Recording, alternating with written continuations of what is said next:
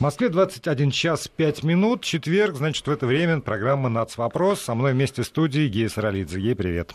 Приветствую, приветствую, Володя, приветствую слушателей. А, также у нас постоянный а, наш собеседник Марат Сафаров. Марат, Добрый вечер. тебя. Добрый вечер.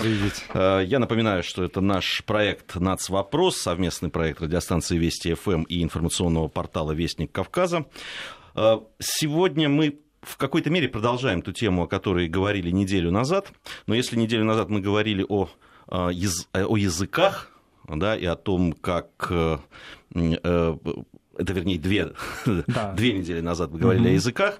Э, на прошлой неделе мы говорили о взаимоотношениях с малыми народами, сравнивали их в опыты, да, опыт, американские, канадские. Да. Сегодня мы хотим поговорить о том, тоже с исторической точки зрения, о том, как строились отношения больших да, этносов там, славянского, э, с, с финно-угорским, с тюркским, э, затем, когда были присоединены западные территории, тогда уже и поляки, и евреи, э, было Кавказ, Закавказье, Туркестан, то, что называлось, да, да то есть Средняя как государство вообще становилось у нас многонациональным, как училось государство тому, что оно объединяет теперь уже не один или не два этноса, а большое многообразие. Ну, Марат, э, с чего начинался, вот, э, э, с чего начиналось эти взаимоотношения, с какими трудностями сталкивались, и были ли эти трудности? И как, когда, собственно, получилось так, что вот эта большая, большая на, нация э, осознала себя как большая на фоне всех остальных, потому что был был же период, когда действительно никаких там славян русских как таковых не было. Вятичи, Кривичи, э, не знаю, кто там еще были, они были ровно такие же, как там финно-угорские какие-то племена со своими, может быть, какими какими-то образованиями, или все-таки нет? Да, вот э, та мысль, которую высказал Владимир, она абсолютно верна в том смысле, что привычные нам нации, государства, народы, национальные языки, вот эти все понятия, это, конечно, понятия нового времени. если мы говорим о многовековом, богатейшем опыте нашего такого сосуществования и взаимодействия, такую ретроспективу какую-то очерчиваем, строим, то, конечно, э, в Средневековье ну, таких понятий не было. С такими понятиями не работало ни государство, а, ни церковь, ни сами народы так себя не осознавали. Все-таки построение наций происходило в новое время, и, собственно, это ну, процесс, так скажем, иногда где-то у кого-то он замедлялся, у кого-то он ускорялся, но все равно это все более или менее обозримое прошлое. А если мы говорим о а, средневековом опыте, это, конечно, ну, в первую очередь сама консолидация различных славянских племен, а, медленная и при этом усугублявшиеся разными обстоятельствами феодальной раздробленностью, которая, конечно, не способствовала тому, чтобы нация складывалась по существу в эту эпоху, объединяла очень хорошо, но фактически одним фактором этого объединения была церковь. А потом, конечно, это различные вопросы, которые дискуссионные до предела вопросы ордынского владычества, плюсы и минусы этого, да, с одной стороны. Конечно, это период способствовал консолидации, особенно под московской властью. Но, с другой стороны, если послушать нашу, э, так скажем, да, классическую историографию, минусов тоже большое количество. Поэтому, скорее, это вот именно процесс формирования русского народа, который в своем уже таком, еще даже на этапе своего формирования в разных землях уже начал контактировать, вбирать в себя различные какие-то этносы. Безусловно, первыми были финно-угры, но наша топонимика вот центральной России об этом уже говорит. А, понятно, что здесь а, где масса топонимов на слух уже финноязычные, финнов нет, финноязычных народов нет, нет много веков их. Они давно ассимилировались среди славян, много веков уже этот фактор не присутствует в Центральной России. Но, тем не менее, это говорит о том, что многовековое взаимодействие славян и финно видимо, было первым. Мы не берем, конечно, долгий, мучительный опыт взаимодействия славян с диким полем.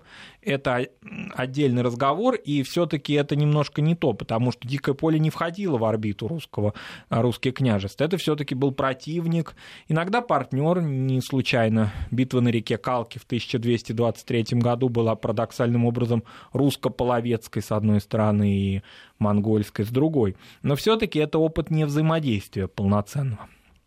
Это произойдет позже и уже с потомками половцев.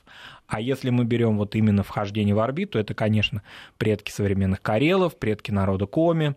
И здесь существенный такой вклад, что ли, внес Великий Новгород.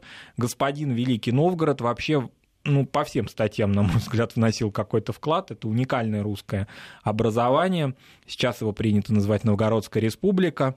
Тоже, кстати, новый термин. Понятно, что он придуман современными историками, там, историками 20 века или, ну, так скажем, в нашем представлении, да, вечевой строй, вот такая само, самостоятельность, гражданственность в какой-то степени, слабая власть князя.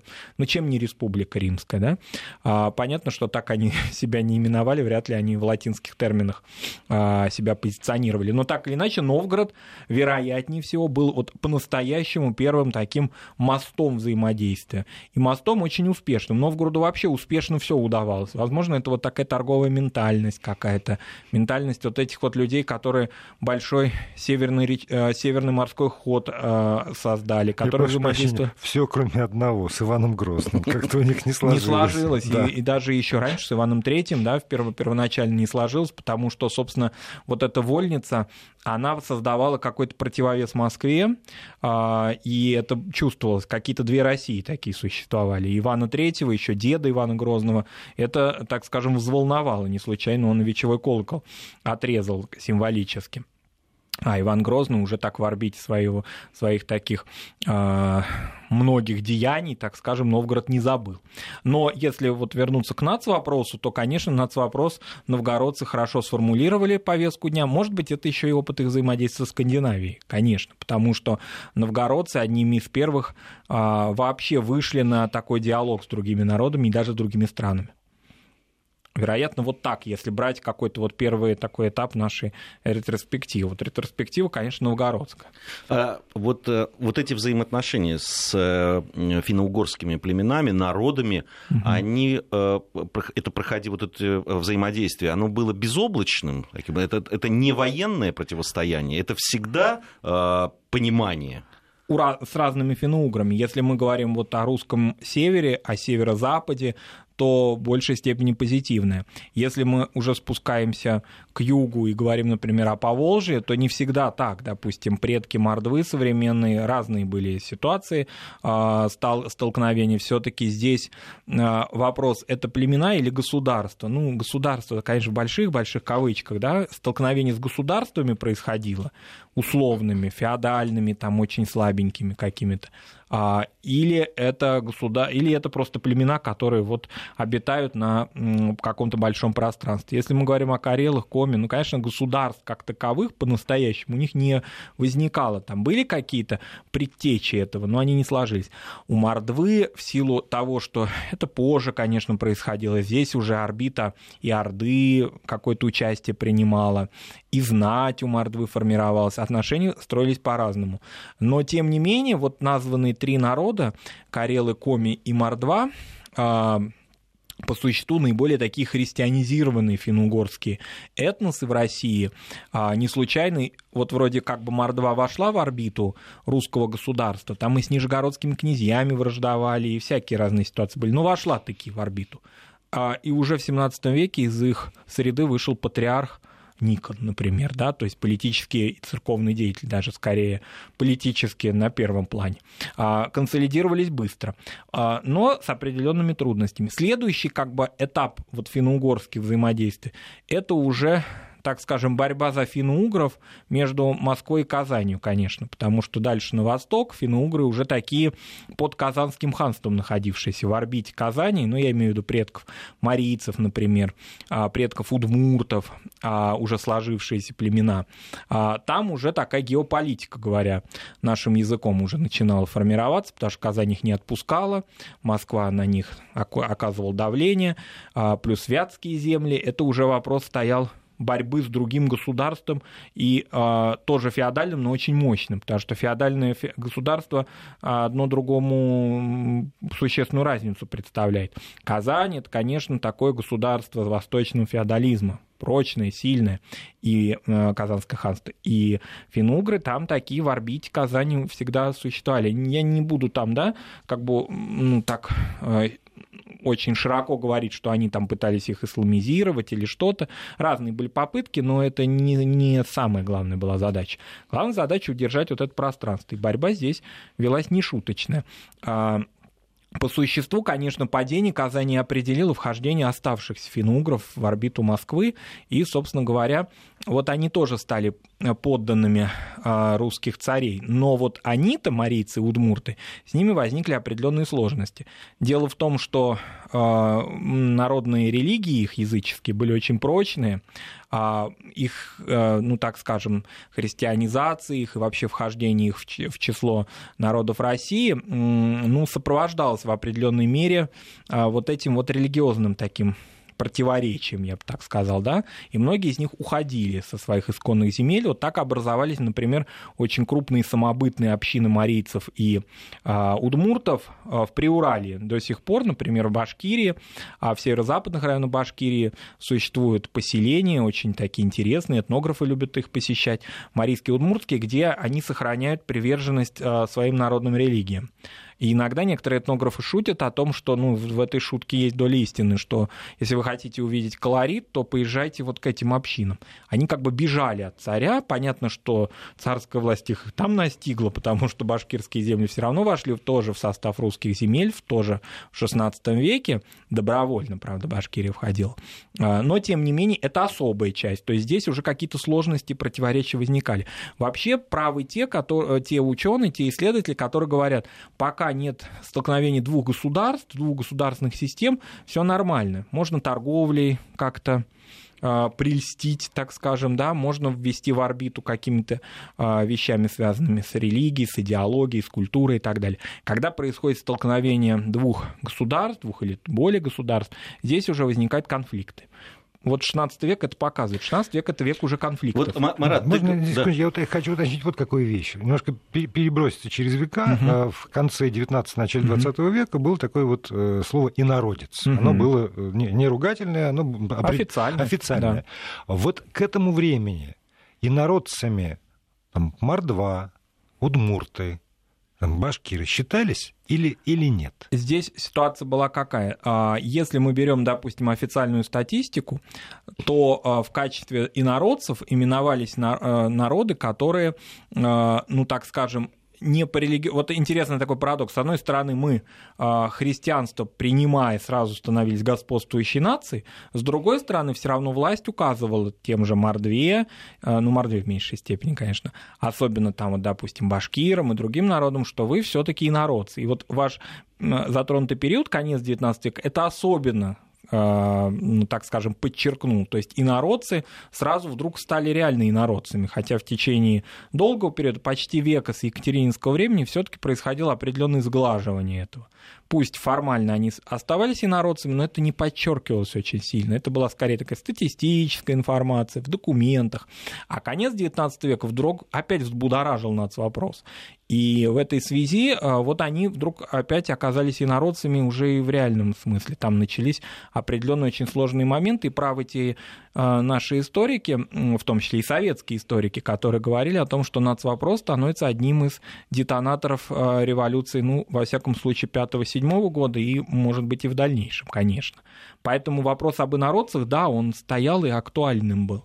Вроде как бы христиане, ну и что? А все равно языки, все равно уклад, он, конечно, отличался от уклада великороссов и в этой связи, конечно, на это им указывал. То есть вот я, я как раз и хотел спросить, э, э, Марат, то, о чем ты сейчас говоришь, да, там наличие государства при столкновении, там, может быть, какие-то религиозные вещи. А вот в классическом понимании нацвопрос, да, когда люди осознают, что они другой национальности, вот это на этих этапах это существовало, это в как, каким образом это ну, можно было увидеть? Психологию ты имеешь в виду, да? Психологию в том числе. Самоидентификацию. Да. Как, да. как, как сами То есть приходит себя. другой народ, да, ты включаешься в орбиту э, в, ну, там, и политическую, и религиозную, и в том числе национальную.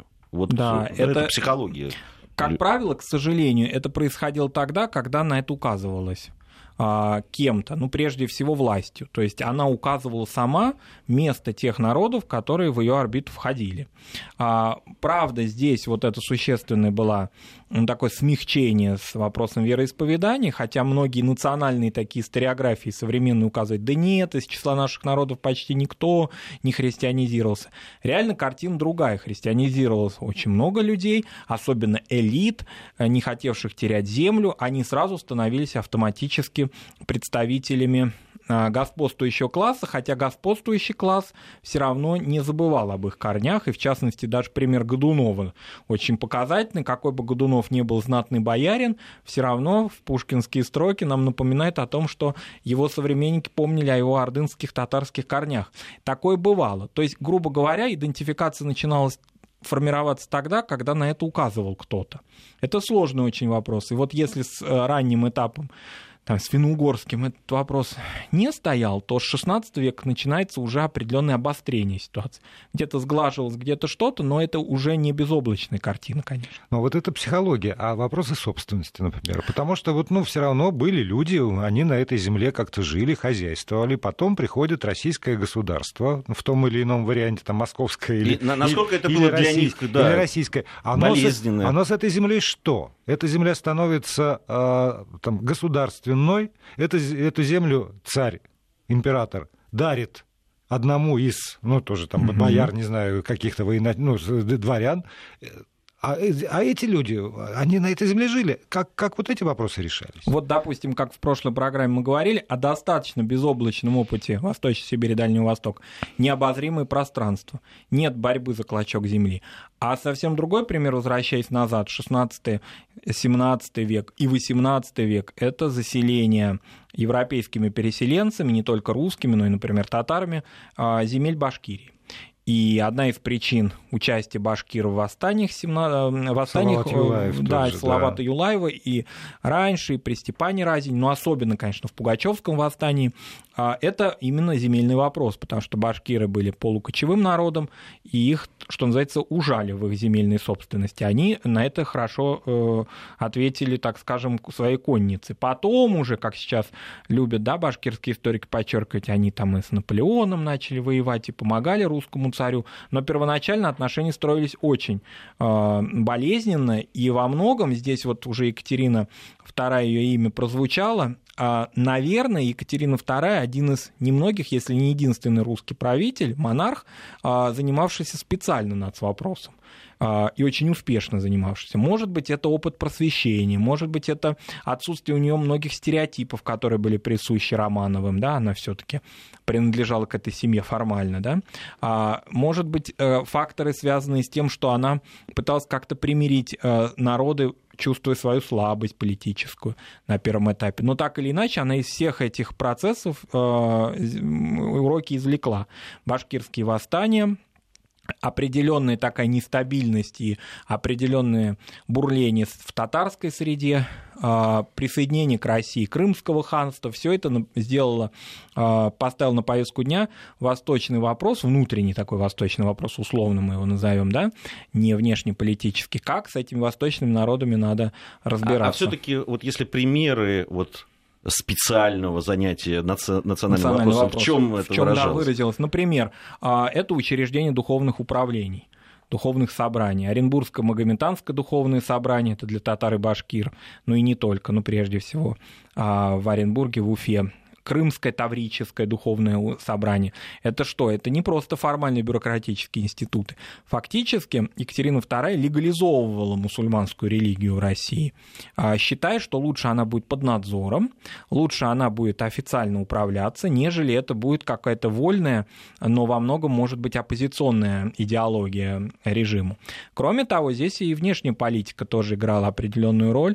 Все-таки вот эти столкновения с Османской империей конца XVIII века, а, ну, конечно, как-то отображались и отражались на мусульманских народах России, а, и надо было проявить инициативу турецкий султан не должен был восприниматься в качестве халиф правоверных. Надо было сделать так, чтобы у э, российских мусульман были свои муфтии, и они образовались. То есть фактически сегодняшняя структура была заложена Екатериной, Екатериной II. Не случайно, скажем, уфимские э, муфтии, тот же Талгат Таджудин, всегда апеллируют к истории XVIII века, всегда указывают на то, что история его вот религиозной организации, сейчас их в России несколько, но вот одна из да, а, тех, о которой мы говорим, она всячески свою историю подчеркивает корни свои именно с XVIII века. 1788 год. То же самое уже упомянутый Крым, тоже отдельное таврическое духовное управление. С крымской элитой вообще очень интересный вопрос. Крымская элита фактически была уравнена, то есть она была ну, в правах с э, дворянством. С татарской, с башкирской здесь внутри России разные были ситуации, а с Крымом был ну, такой очень такой либеральный курс, то есть курс очень глубокий. А, например, во многие города, в Бахчисарай, в Карасу-Базар, Екатерина запрещала вообще переселенцам селиться, что называется, да, то есть они должны были оставаться чисто крымскими. Но вот это вот такая, можно сказать, ручное управление. Здесь можно, вдаваясь в детали, упомянуть, что это, конечно, идеи Потемкина, конечно, да, то есть он тут определенные идеи подавал и на месте, что называется, работая, да, таким эффективным менеджером. Но сама императрица э, определяла этот идеологический курс. Поскольку потомки всегда ориентировались на каких-то таких вот а, масштабных личностей, что на Петра, что на Екатерину, то курс этот по инерции продолжался долго, почти весь XIX век с разными всякими там нюансами, но в целом я думаю, что до Александра Третьего вот это дошло. Такая, такой вот, такая вот политика умиротворения, несмотря на Кавказскую войну, на присоединение Туркестана, но тем не менее политика умиротворения и такого прагматизма в национальном вопросе. Его заложила, конечно, Екатерина II, не случайно.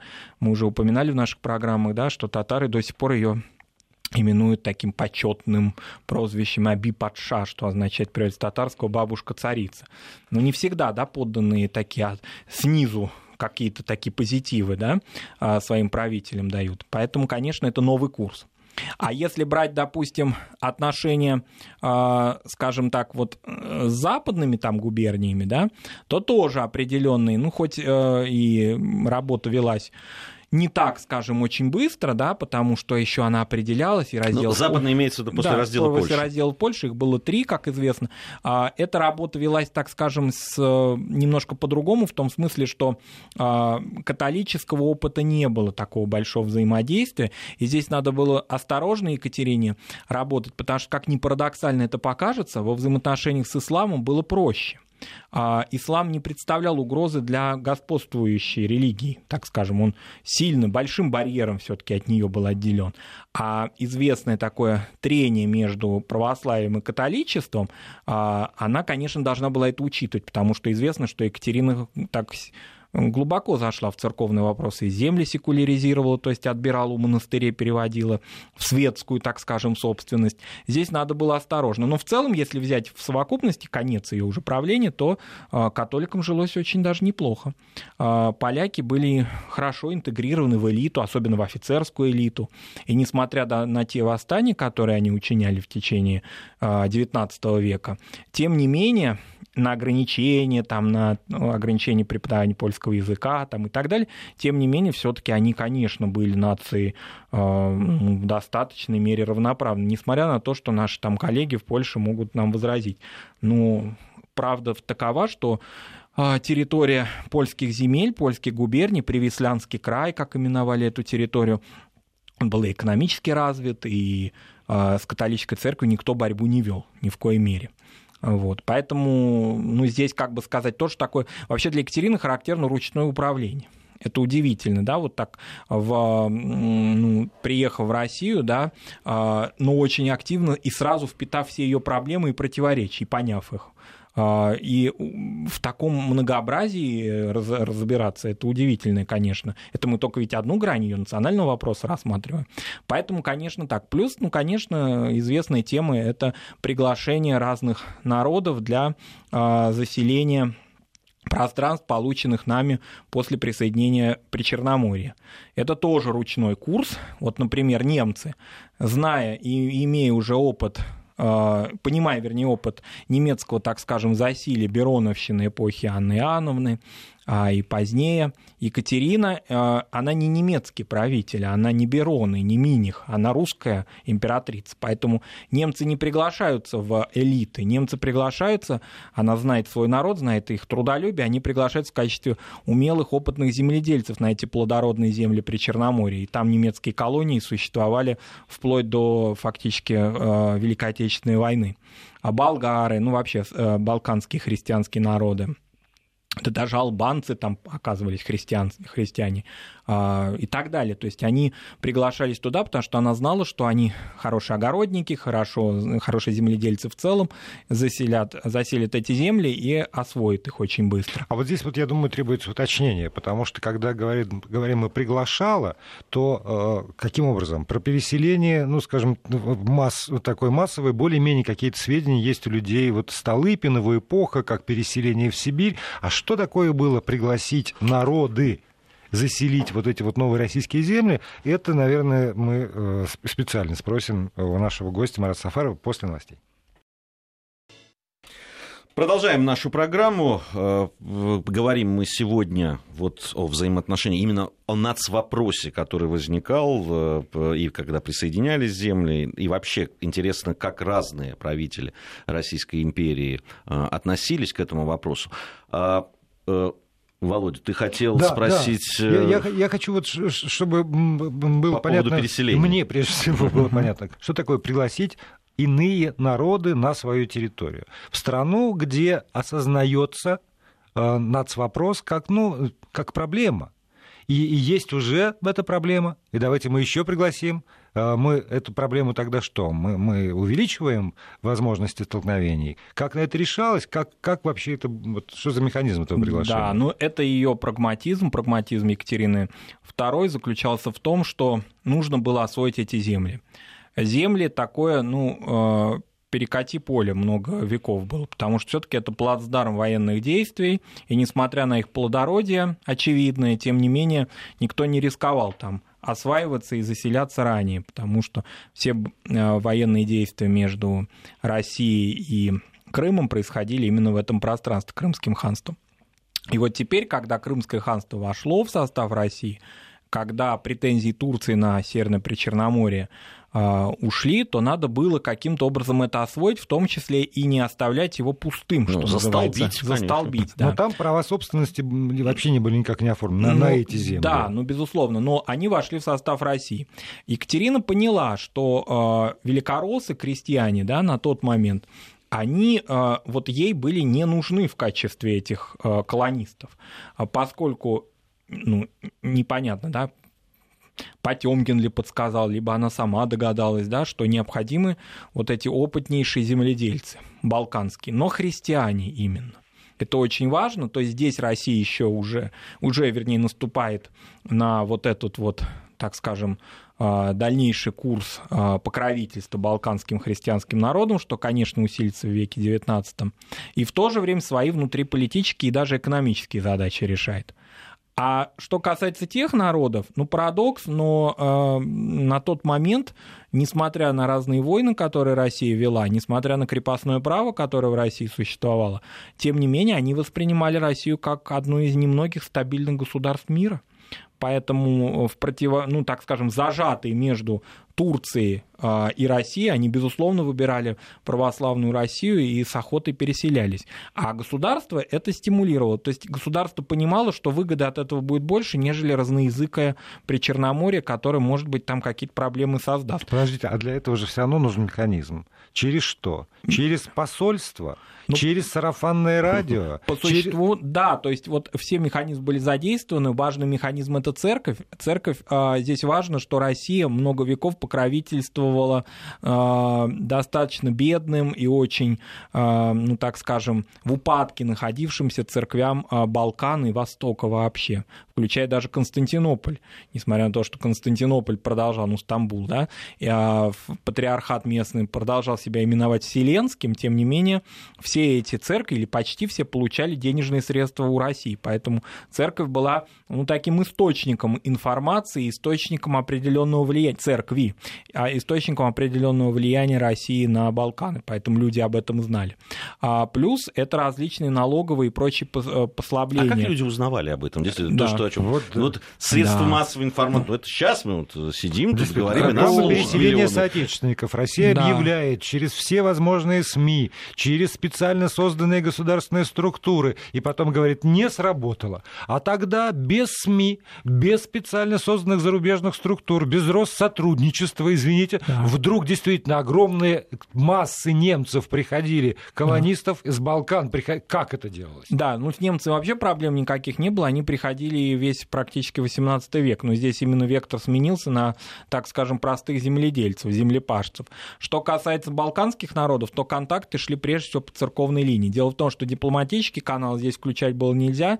Многие а, те договорные отношения мирные, которые заключались после кровопролитных русско-турецких войн, ну, так скажем, определяли факторы вмешательства или не вмешательства государств в, в интересы друг друга, поскольку и у турок был э, интерес, который характеризовался их влиянием на мусульманские народы России, пока еще не на кавказские, но хотя бы и на татар и башкир или на крымских татар.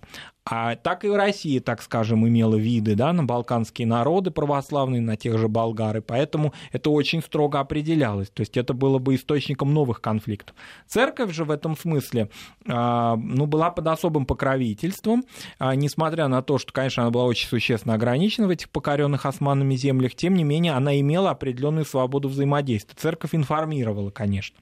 А что касается ну, немцев, здесь вообще как-то все было очень просто и банально. Немцы, ну, вот сейчас мы говорим, да, о Германии как о ведущем государстве Европейского Союза, но Германия-то все-таки образовалась в конце, э, ну, во второй половине века XIX, а на тот период, в Екатерининскую эпоху, ее родины и все остальные немецкие земли, это были разрозненные часто конфликтовавшие по разным пустякам а, небольшие княжества были крупные, например, там Баварская или Австрия, конечно, оформившаяся в конце в империю, но Пруссия, безусловно, но были и мелкие, поэтому немцы были заинтересованы в том, чтобы искать стабильность, они в конце концов забрались аж до Закавказья, дошли, поэтому они были заинтересованы приезжать в Россию, но Екатерины, вот это очень важная деталь, мы уже сказали, но это стоит, мне кажется, подчеркнуть, она позиционировала себя всячески как русская царица. Поэтому да, приходили, да, покровительствуем, да, хорошо, но я русская царица, православная а, императрица, и поэтому вот это самое главное. А, видимо, этот курс национальный, 34-летний, который с самых первых лет ее правления начался и вплоть до ее кончины шел, с разными некоторыми там определенными нюансами, но тем не менее общий курс, он привел к огромному, колоссальному э, решению национального вопроса. То есть она в рамках многонационального государства, которое все равно позиционирует себя как православная держава, этот вопрос решила.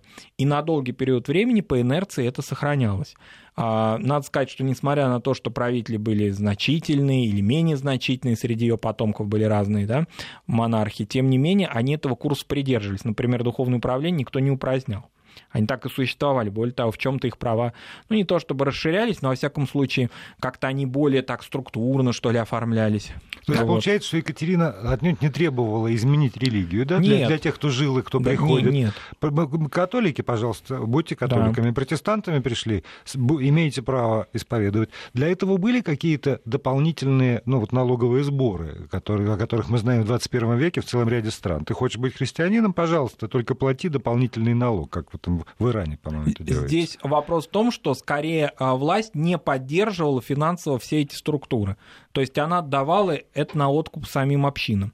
А, допустим, а, если в православ... православие после синодальной реформы Петра Великого стало уже государственной церковью экономически, по существу вся собственность перешла в ведение государства, церковь была лишена фактически прав, но с другой стороны, имущественных, но с другой стороны и полностью субсидировалась властью то с исламом или с другими общинами такого не было, они должны были сами себя обеспечивать, а сами, ну, это где в, частности выражалось? Это выражалось, конечно, не в, не в статусе духовных лиц, которые, ну, не хочу, да, выглядеть марксистом, как почти во всех программах, ну, они себя сами прокормить всегда могли и могут, это такова, а, ну, такова жизнь духовного лица, он всегда, так скажем, найдет свою паству.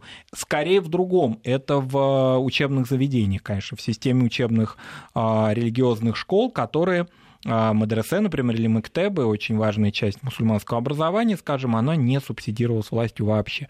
Поэтому долгое время в XIX веке все это ни шатка, ни валка развивалось. Когда уже появились меценаты-капиталисты, да, там начался расцвет так называемый джадидский мадресе. А вот старая XIX века, до реформенной России, она имела, конечно, эту систему пусть и сплошную, сплошной грамотности, но все-таки это, был, это значительно уступало тому, что могло бы быть, если бы власть этому способствовала и помогала. А когда же происходит вот изменение это, этого курса, который Екатерина Великая заложила, в, решая нацвопрос этот? Некоторые бывали определенные такие а, отходы назад, но они были не радикальные, например, в Николаевскую эпоху, в эпоху Николая I, но все-таки э, Николай I не занимался специально тем, чтобы, так скажем, контрреформу какую-то учинить.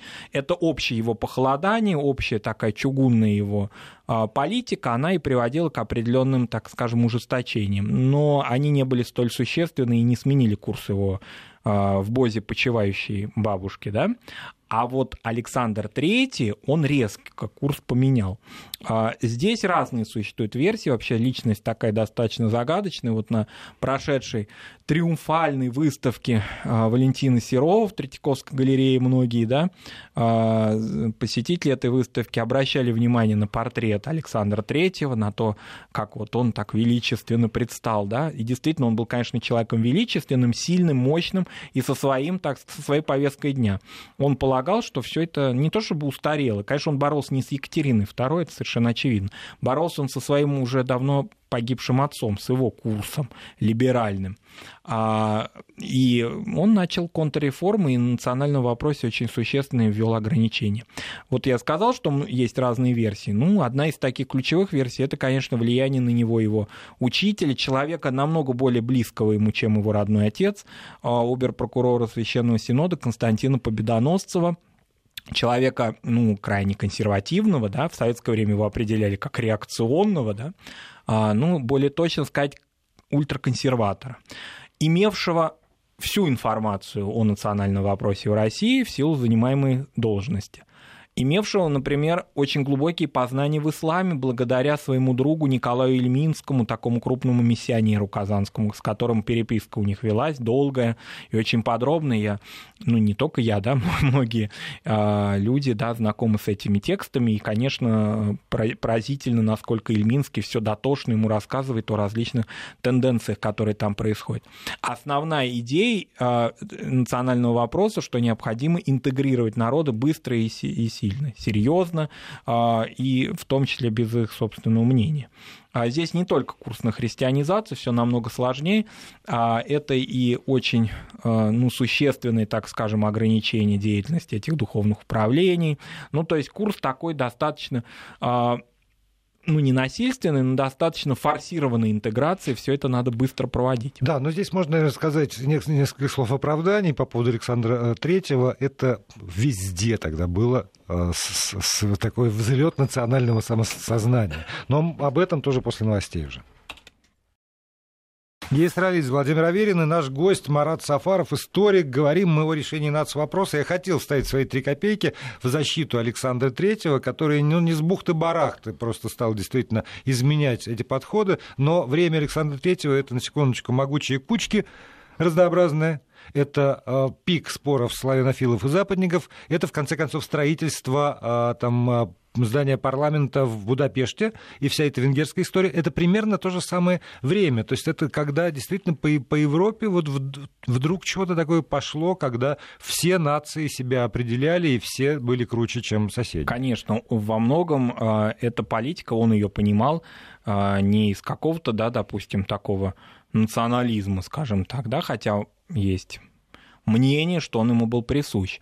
Но в определенной мере из-за боязни сепаратизма, это совершенно очевидно, потому что национальная интеллигенция начинает формироваться, национальное предпринимательство а, со своими повестками дня и уже с какими-то определенными претензиями к власти. Если раньше верноподданно они встречали монархов, там кланялись в пояс, а то и еще, так скажем, а, существенней, и как они встречали, допустим, там цесаревича Александра II, я имею в виду национальной элиты еще период его известного такого всероссийского путешествия перед, ну, в юности, когда он посетил очень многие русские губернии, и в том числе с народами России встречался. Сейчас уже период был другой, а уже такой период требования определенных прав уже период определенного такого, ну не оформления, но уже такого брожения, которое впоследствии приведет к оформлению национальных партий.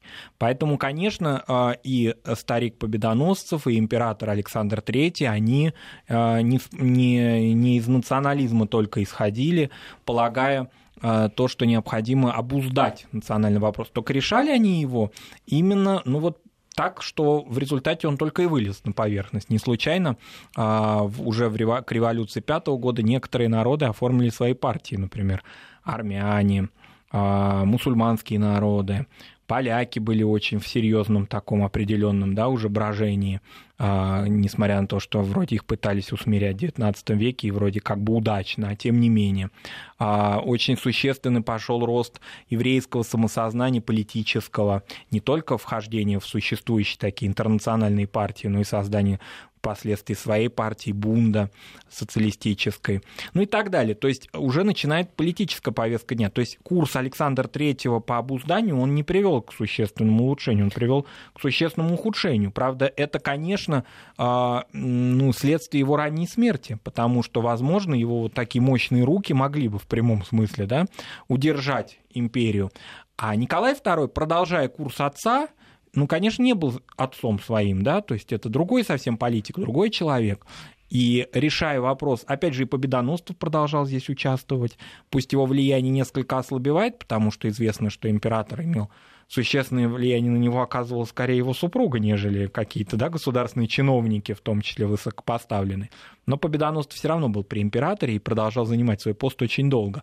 А, и продолжение курса, ну а какое, какое, какое могло быть продолжение курса, если а, хозяин земли русской, так скажем, а, полагал, что вот единственный верный курс заложен отцом. Ну да, ну вот здесь вот, Марат, э, ты подчеркнул о том, что когда Александр III э, да, вместе с Победоносцевым э, начинали этот курс, они были детально осведомлены о том, что происходит да, в империи. И исходя из этого, да, и исходя из того, что происходило и по всей Европе, они они этот курс э, взяли осознанно, да, да, они... понимая, что происходит. Абсолютно, потому что э, информированность Победоносцева, например, она поражает его энциклопедический ум, а, его такой прям компьютерный, что называется, ум. Но, к сожалению, Победоносцеву не был характерен прагматизм. То есть, если где-то возникали какие-то ситуации с национальным вопросом, с перехлестом его со стороны народов, то решать это надо было исключительно насильственным путем, по его мнению а он не искал каких-то путей, э, ну, таких хитросплетений. Обходных. Нет. Например, а, допустим, вот при избрании муфтиев, ну, избирали их, так скажем, ну, как будто бы вроде как какие-то предложения возникали. Но фактически, конечно, их назначал а, Петербург. Так вот, Победоносцев был убежден, и Ильминский его сотоварищ, да, они были убеждены, что чем хуже муфти, тем лучше. То есть пусть он будет необразован, ограничен, плохо знает русский язык. Ну, вот логика такой, понятна. Вот такой нам нужен. Вот, например, там в Казани выдвигали такую кандидатуру, как известный такой духовный деятель Марджаник, имя которого сейчас в Татарстане очень во многих местах звучит, и мечеть есть Марджани в Казани знаменитая. Нет, Марджани не подходит, он слишком образован. Нужен такой вот, э, ну, желательно какой-то немножко чиновник даже. Дело в том, что в исламе ведь нет духовенства, поэтому высший этот, как бы, да, пост мог занимать светский человек. И такие были. А это все создавало в определенной мере и отход э, образованной части мусульманской интеллигенции от духовного управления особенно к концу века, когда оно уже воспринималось как какой-то консервативный часто анахронизм. Хотя функции у них были очень широкие. Например, они а, утверждали фактически мул, то есть такое было понятие указные мулы, по указу из Оренбурга, ну, из Уфы уже фактически, потому что духовно правильно назывался Оренбургским, но фактически базировалось давно уже в Уфе. А, мулы могли получать свои должности в официально зарегистрированных мечетях. Вся эта информация статистическая сводилась из, э, к власти, то есть власть эту систему пыталась контролировать. А, что касается того, насколько успешно, ну, если возникает вот это либеральное направление, умеренное, не революционное, надо сказать, что вот если взять мусульманские народы, ну, конечно, в революции даже пятого года принимали они опосредованное участие. Это потом в советской историографии находили какого-то там отдельного радикала, да, и из него лепили какой-то образ большевика. Ну, самый такой большой парадокс в Казанской а, исторической школе, да, в, в советское время имеется в виду, а, ну, так вот вылепили такой образ Хусаина Ямашева, большевика, и многие читатели этих монографий иронизировали, что большевик умер в 1912 году. То есть вот не дожил до своего там, да, главного дня жизни. Да, до образования вот. большевиков да, фактически. до образования, да.